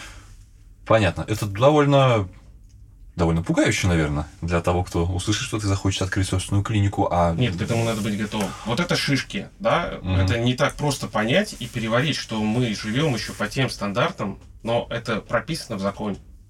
Мы, мы Ну, ничего сделать закон, другого не да, можем. да. То есть Закон это не все обойти, приобретается, это не все должны. считается, и действительно приходилось все это брать, нумеровать, раскладывать и показывать, и стоять, читать. Мгм. То есть это тоже А что насчет, э, как бы так помягче сформулировать? Что-то среднее хотел спросить между э, большим количеством конкурентов и, ну, все-таки ценой на все наши стоматологические игрушки, потому что это ну, все не просто дорого, а часто неоправданно дорого. А насколько тяжело э, это с финансовой стороны? Это тяжело. Да. Особенно первое время, когда на тебе висит аренда и все расходы, которые ты должен нести, а пациентов еще не так много. Это очень тяжело. Иногда. Мгм. Сколько примерно времени там, обычная клиника работает не в плюс? Мы в самом начале, нам очень сложно еще об этом сказать. Но пока вот явного плюса я не ощущаю. То есть, да, мы там совсем справляемся, но сказать, что высокая маржинальность. Иногда проще работать э, на аренде. В каких-то ситуациях сейчас очень, кстати, для молодых специалистов, перед тем, как открыть, Свой можно бизнес. просто попытаться свои силы реализовать. э, А, да, такая И, про- поп- и пробная попробовать, да. Да, и сейчас Встать на много клиник и с хорошим оборудованием открываются под аренду. Ну, Это, кстати, специфика, по-моему, Москвы. Больше я такого не видел в других городах. А, Ну, с Москвы все начинается. Я думаю, что и появляется, где-то это все есть. Мгм. А мы так мрачно, в мрачную степь ушли с этими шишками. Может, о плюсах тогда расскажете своей клиники? Конечно. Плюс я делаю так, как я считаю нужным. То есть я обсуждаю какую-то клиническую ситуацию, и мы делаем по тем протоколам, по которым мы учились и по которым мы хотим работать. Это первый плюс. Второй – график. Мне не надо ни у кого отпрашиваться. А, да, это же, по-моему, шикарно. И заявление на отпуск писать не нужно за две недели. А кто, а кто подписывает заявление на отпуск главному врачу, кстати? Главному врачу – генеральный директор. А генеральному директору? Главный врач. А, вот, собственно, что у вас и... а- Один из пунктов, который вас объединяет, я полагаю, да? Так, я думаю, мы сделаем небольшую паузу и перейдем на вопросы от наших подписчиков. Хорошо? Давай. Окей. На перерыве вы упомянули, что есть еще одна трудность, которую вы хотели бы обсудить. Ну, не столько обсудить, сколько, наверное, поделиться с теми, кто будет а, в дальнейшем, кто планирует открывать свое дело. Это и раскрутка личного бренда, и состояние клиники в новом инфопространстве. Потому что это нужно начинать все заранее. А мы мыслим категориями больше как врачи. Нам кажется, что мы будем это делать хорошо, красиво, давать какие-то рекомендации пациентам, с ними общаться, и все. Но кроме этого, сложность, то, чем мы не занимаемся, это Инстаграм, это Телеграм, это сайт, то есть это все должно быть продумано заранее, просчитано, а этим должны заниматься какие-то специалисты, либо это пусть будут знакомые, либо привлеченные со стороны, но это нужно делать, это в настоящее время ну, часть стоматологического бизнеса. То есть вы считаете, важная часть. это не просто э, какой-то плюс, это не, неотъемлемая Это часть, да? необходимая часть. Причем она должна предшествовать физическому открытию клиники. А, вот да. из нашего опыта, исходя, Прекрасный мы современный сделали мир, такой когда у тебя вывод. еще нет э, помещения, но Да. у тебя уже до- до- должны Да. быть Уже фотографии. что-то, Да. да. Мгм. Не обязательно помещение, то есть если говорить там о личном бренде, то это не бесспорно. А если говорить о клинике, то какие-то уже шаги а, перед тем, как вы собираетесь открывать, вы уже должны делать. Это возвращаясь к тому вопросу, кто как активен в соцсетях и про моего брата, да, нашего доктора. То есть, ну вот нам приходится этим заниматься, хотя не всегда это бывает комфортно. То есть э, те же фотографии в, интер... э, в Инстаграме выкладывать, либо давать какие-то короткие интервью. Ну, морально мне тяжело. То есть я это делаю для того, чтобы это работало и чтобы не оказаться а, за бортом те- а, тех а, нововведений и той вообще информационной политики, которая сейчас творится. То есть надо быть, надо стремиться к тому, чтобы не, не только лечить людей, не только следовать там всем. Это мы сейчас говорим про протокол. бизнес. То есть это же часть бизнеса. Ну, я бы рассматривал, в принципе, работу в частной клинике даже на тот процент, э, который позволяет мне главный врач, а, как бизнес. По сути, это тоже аренда кабинета. Да. Просто ты заодно платишь администратору, э, вернее, не платишь администратору, ассистенту, не, не думаешь о расписании, просто Да. занимаешься лечебным делом. Да. Ваша зарплата это получается ваша а, маржинальность вашего бизнеса, так скажем. Вот. Да, и, к счастью, не надо думать о том, что э, если нет у тебя неготоскопа в твоей клинике, все Да, уже и подумано, многом все уже подумано за Кстати, тебя. у Роспотребнадзора есть же список требований к сайту. Это тоже надо учитывать. Да. Вот это, вот это прям сейчас для меня настолько новость была, что я даже Кстати, не знал, да. как на это Это отреагировать. Да, реально есть новость. определенные Ой, новость. положения быть, и правила. вещи, которые должны быть на сайте. А, я вспомнил. Это же, кажется, там должны быть сертификаты, да? Врачей? Лицензии, Лицензии, лицензии, сертификаты. сертификаты, а, ну, не так обязательно. а, Там вплоть до графика работы на вывесках это все должно быть указано, на сайте должно быть указано. И какие-то вот вещи... а, Обязательно прейскурант? обратная связь. Мгм. То есть, чтобы пациент мог или записаться, или задать вопрос, и вы, соответственно, ему отвечаете. Вот это обязательно. Обязательно наличие лицензии в доступе. Обязательно вырезка из прайса. Ну, не весь там, а хотя бы там Это обязательно. какие-то вырезки. Обязательно документы, характеристики на врачей, действующих А, ну и врачей. фамилия, имена, отчество, Да, наверное, этих график врачей. работы и так далее. Но что меня больше всего добивает, что вот это совершенно не к медицине, но поскольку мы в сфере услуг, это уголок потребителей. Это где надо писать, и можно писать отзывы на В ка- Нет, э, вернее, в уголке потребителей находится книга жалоб и предложений. Это физический уголок, который должен быть в каждой клинике. То есть Да. это доска. Как в любом магазине, Из-за это ее должно быть. вам будет штраф. А почему она вам не нравится? Это же... Мне не нравится сама формулировка. Уголок, А, уголок. потребителей. Уголок. Отсюда все ноги растут гарантии. Гарань... Какие вы мне дадите гарантии? Какие мы можем дать гарантии или может дать терапевт, вылечив единожды пневмонию? Он скажет, что все, больше у тебя Никогда в пневмонии не будет. пневмонии не будет. Как мы можем отвечать за микробный статус пациента, если он перестал чистить зубы? Как мне сказал один пациент после гигиены, класс, теперь можно вообще полгода не чистить, наверное, в следующий раз прийти. Все, занавес. Хороший, хор- хороший прям аргумент, и думаешь, как бы, а зачем я тебя чистил-то, собственно, тогда? Чего ради я Это раз. Во-вторых, а что будет после того, как ему проведется какая-то работа? Пусть это будет пломбы, либо имплантация, либо ортопедия. Это же все напрямую взаимозависимо. А просто люди не хотят этого понимать, поэтому сначала гигиена и дать понять, мотивировать надо пациента.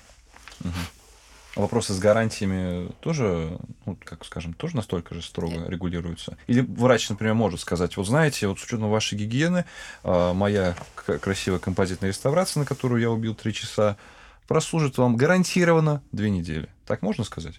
Это нужно прописывать. И. Это пациенту давать, да, это и- должно быть огромное количество нормативных документов, которые будут придавать вам больше сил в каких-то в Это борьбе с... профилактика пациентского экстремизма. Мгм. То есть, резюмируя, а, чтобы открыть клинику свою, а, молодому специалисту, ну, во-первых, он должен перестать быть молодым специалистом, Да. перестать себя так называть, как молодой специалист, и уже принять тот факт, что он опытный специалист, а, ему должно, в принципе, надоесть, что ли, или а, его должно надоесть эти ограничения, которые раскрывает, а, которые снимает а, владение э, собственным бизнесом. ограничений И при этом он должен- больше. Да? Мгм. Ну, конечно. Как-то вы не, не не мотивируете же. Не Это на нужно- открытие бизнеса? Ну, нет. Мы сейчас, наверное, знаете как? Мы сейчас рассуждаем как реалисты. К тому, чтобы при- открыть бизнес, нужно очень хорошо подготовиться и понимать, куда ты прыгаешь, Именно куда ты подготовиться, ныряешь. проработать сначала всю стратегию Да. открытия и понимать. Потом первое время финансовая нестабильность. Это все равно будет. Мгм. Как бы не хотелось э, об этом говорить, но если меня сейчас спросят, пожалел ли я, нет. Это определенно. Вот это, наверное, главная мотивация. И ни один из моих знакомых еще мне не сказал, что открыв это, я пожалел. Кто закрылся, те работают просто врачами. И Ну, они попробовали. Они могли, могут да, говорить. есть «У меня категория таких история». людей Да. и таких докторов, которые говорят, что мне проще работать, я закончил, снял форму и пошел домой. Всё, я не, я не забыл. думаю. Я не думаю, какие закупки, как аренда, что там будет с записью пациентов. Ну, то есть про запись он думает, но это не его проблема. Есть администраторы, есть руководство, которое все это будет Ну корректировать. да, за и всегда можно говорить, что главный врач очень, очень жадный, поэтому ставит такой низкий процент. И не может сделать его 50 или 60, да? Да. Мгм. Да. Давайте перейдем к вопросам от наших подписчиков. Естественно, некоторые я отфильтровал, а, ну, такие как а, очень широкие темы, а, вроде влияния прикуса на организм человека, потому что про это, полагаю, можно говорить очень долго и не всегда точно. А также исключил все вопросы, которые проще решить лично на очной консультации у врача. А, Первый вопрос. Здравствуйте. Какой а, опыт по времени, спектру умений и портфолио требуется начинающему специалисту для продолжения пути из госполиклиники в частную или от одной частной к другой, подразумевая, видимо, что для работы в госклинике опыт не нужен. Это такое место, где учатся специалисты, чтобы потом оттуда благополучно уйти. Ну, здесь вот сроки, опять же, сложно сказать. Э, Тут же играет роль скорость восприятия информации, ее обработки. Кому-то потребуется год или два на это, кому-то потребуется 5-7 лет. Чтобы получить тот объем знаний, и опять же, возвращаясь, мы должны э, коммуницировать со смежными специальностями, чтобы понимать, чтобы на- набрать какой-то опыт в диагностике хотя бы, и понимание, как спланировать пациента, Мгм. Какие самые сложные планы в лечении, объемные? Тотальные, которые включают в себя все специальности, ортодонтию, терапию, хирургию и в конце ортопедию, чтобы результат был. И гигиену, обязательно гигиену. Это в самом начале, это, да, самое простое. Поэтому сложно сказать портфолио, да, фотопротокол сейчас, он, наверное, необходим не столько он нужен и пациентам, чтобы они видели масштаб своей проблемы, когда они видят это визуально, туда, куда они не могут сами посмотреть, а вы им даете такую возможность. Это они могут мотивация. мотивация. Они могут оценить эффективность вашей работы. Это до, это после. Врач сам, благодаря фотопротоколу, может оценить и посмотреть на свои ошибки, либо какие-то минусы. Иногда на фото мы видим больше, чем мы видим во рту. Ну вот, поэтому точно сказать по срокам сколько, но опять же я придерживаюсь мнения при вот от начала работы, если ты как специалист мотивирован, хочешь развиваться, то я думаю 5-7 лет, чтобы выйти на такой вот хороший уровень. Ну, то есть специалистом, за которого там можно и побороться. Это просто, да, в случае да. чего. К 30.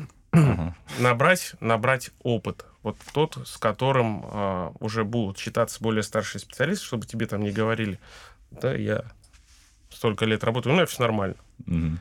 А Как вы считаете, надо начинать э, врачу работать именно в жестких условиях государственных клиник, или это надо прямо с самого начала идти э, в частные клиники по прям, ну, скажем, там, ассистентам, чтобы потом вырасти до врача, как это иногда делают в клиниках? Наверное, второй вариант. С ассистента?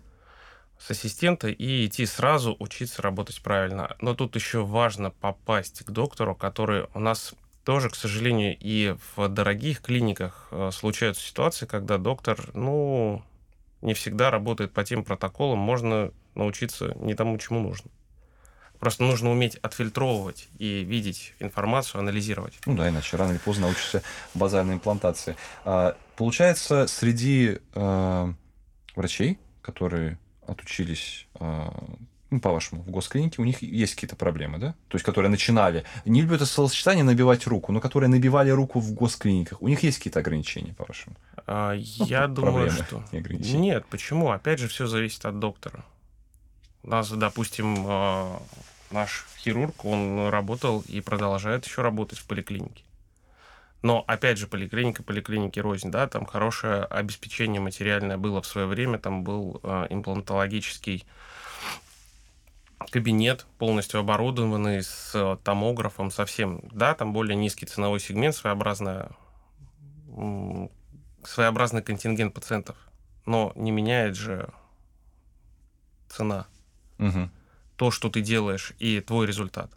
То есть тут еще отвечать за себя нужно и понимать, что ты можешь.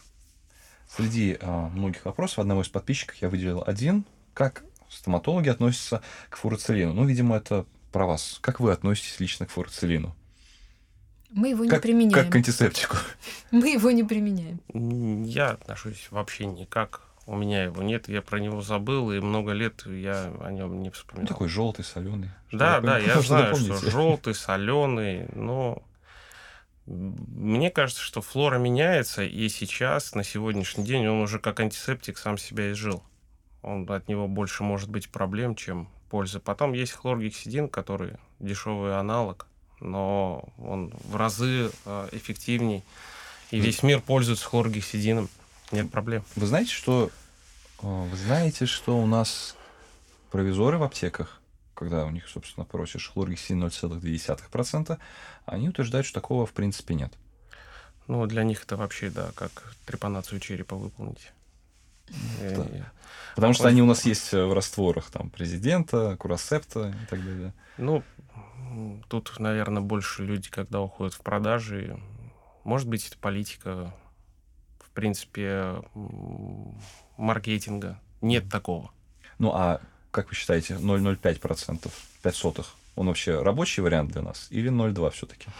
У нас чем выше, тем лучше. Ну да, и чем дольше держишь во рту, тем тоже лучше. Кстати, о Роспотребнадзоре. Следующий вопрос. А, Сейчас я слушаю подкасты на Медаче, мне все нравится, спасибо. Пишу по поводу подкаста с основателями стоматологической клиники IQ Dent. Сам я работаю в управлении Роспотребнадзора. А, И сталкиваюсь с жалобами на стоматологические клиники. Например, пациентка жаловалась на то, что ей удалили не тот здоровый зуб. А, Тут все легко, потому что сохранится рентгеновский снимок, и доказать, что это удален был нужный зуб, было проще. Также были жалобы на то, что после манипуляции развился пульпит, ситуация сложнее, доказать очень сложно. Вопрос. Как в клинике работают жалобами пациентов и какие меры предпринимают, чтобы минимизировать свои контакты с надзорными органами? Я прошу отметить изящность формулировки, словосочетание «минимизировать контакты с надзорными органами», потому что, по-моему, это так метко. Как, как бы вам минимизировать контакты с вами? То есть не, не избегать, а... Минимизировать? Да. Но, ну, по нашему же, по- законодательству через три года мы хотим или не хотим, мы все равно с ними столкнемся. Ага. А как, как с жалобами вы работаете? Ну, что-то не понравилось пациенту, и он накатал жалобу на одного из ваших врачей, там, эмоционально, очень пылко описывая, как он его больше не любит. Мы, Ну. как, э, мы стараемся рассмотреть жалобу об- объективно. А, Есть же а, так называемые медицинские комиссии, врачебные комиссии, да, которые создаются и в стоматологических клиниках тоже с участием разных специалистов, не участвующих в лечении данного пациента, которые проводят рассмотрение ситуации со всех сторон и приходят к заключению. Но изначально коммуникация. Мгм. Нет, но потом здесь играет роль заполненная документация изначально. Ну, это Это же не- как, бы как норма. Это Ну, же- это, это уже как бы юридическая сторона Ну, вопроса. да. Я хочу сказать, что изначально коммуникация. То есть нужно правильно общаться с человеком. Это вот это самое сложное. То есть надо стараться урегулировать конфликт, но это сам, самый хороший Это если уже конфликт вариант. случился? Да, а, то есть если жалоба урегулировать уже лежит конфликт на- на столе. Ну, если она лежит на столе у главврача клиники, это одно. А если она идет дальше, это совершенно другое. Мгм, понятно. Надо, что есть пресечь этот момент, чтобы да, она чтобы не она не ушла за пределы клиники. Мгм. Ну да, тут единственный вариант коммуникация. А с учетом того, что ваша клиника семейная, какие санкции вы накладываете на э, врачей? Тяжело в этом плане? Ну, как бы говорить, знаешь, вот мы тебя штрафуем здесь. Есть такие, были такие моменты вообще? Ну, я вообще не сторонник штрафов. Какой смысл штрафовать? Это, наверное, хорошо работает в клиниках э, с большим количеством персонала. А, Наверное, все-таки больше, опять же, играет роль коммуникации, как ты можешь объяснить правоту свою и неправоту своего оппонента. Если человек понимает, то он должен это принять. Вот все. Мне кажется, это самое, самое эффективное это разговор. Придерживаетесь, придерживаетесь ли вы позиции, что, кто, ну, что врач виноват по умолчанию, раз у него, на него жалоба? Ну, то есть как вы с пациентом это урегулируете? Нет. э, По умолчанию врач виноват, вот, но я этого не придерживаюсь. Нет. Психотипы пациентов тоже бывают разные. А в, на- в настоящее время почему не нравится там нас рассматривают же не как врачей, а больше как услугу. Тех, кто, Зачастую. да- тех, кто дает услугу. Соответственно, за услугу можно нехорошее слово стрясти, да, а обратно деньги. Ну, как бывает, это этот экстремизм пациентский. И это тут же переплетается с теми же гарантиями. Как мы можем давать гарантии на, ну, на организм, на биологические законы. Опять Это же, на ту гигиену мы же сложно. не можем контролировать постоянно, как он соблюдает гигиену. Поэтому много нормативных документов. Наверное, все-таки разговор. Опять же. Ну, я даже не знаю, как рассматривать по умолчанию врач прав или нет. Не прав. Не прав, вернее. Ну, наверное, это да. Просто жалоба это же всегда уже потеря изначально, уже изначально проблема коммуникации. Да. Ну, на уровне, естественно, на врач-пациент. уровне врач-пациент. А жалоба же идет уже на другого врача, на главного врача, да, например, который не участвовал. А какая, как бы, частая тема жалоб?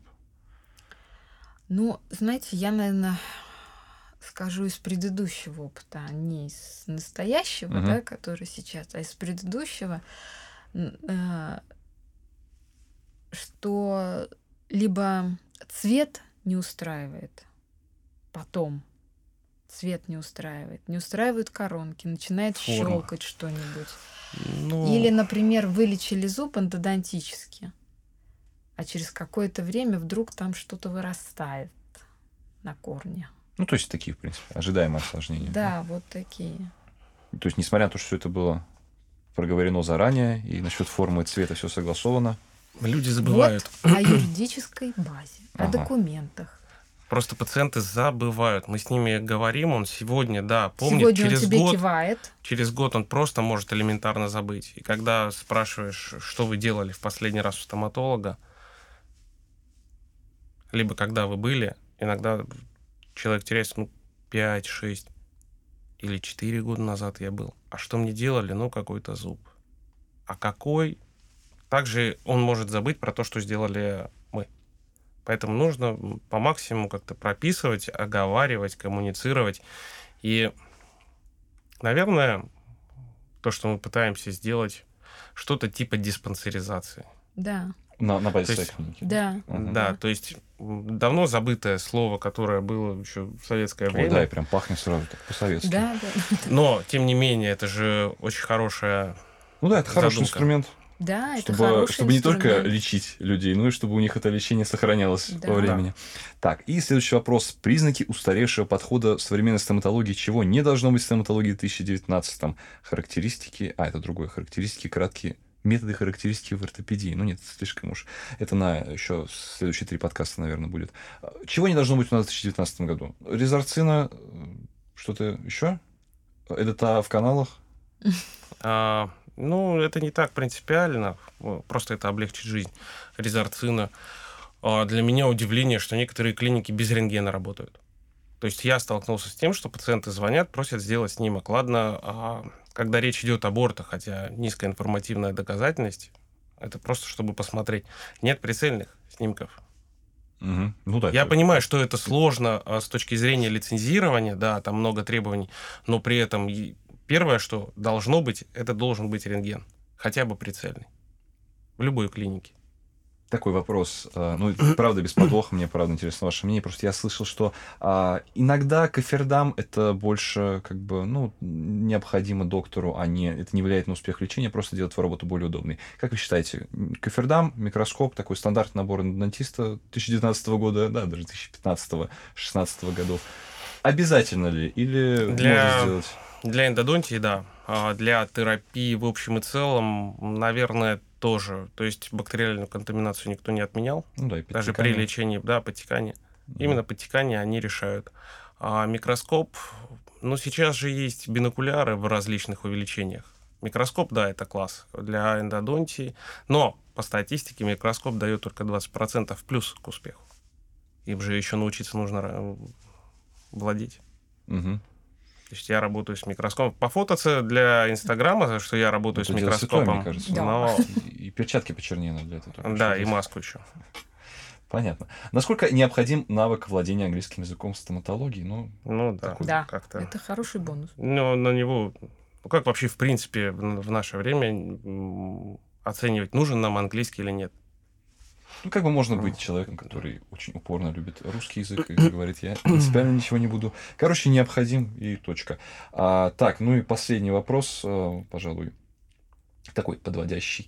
А, мне, как молодому коллеге гостей, было бы интересно узнать, каково это работать и жить вместе. Не вредит ли это отношениям дома и на работе?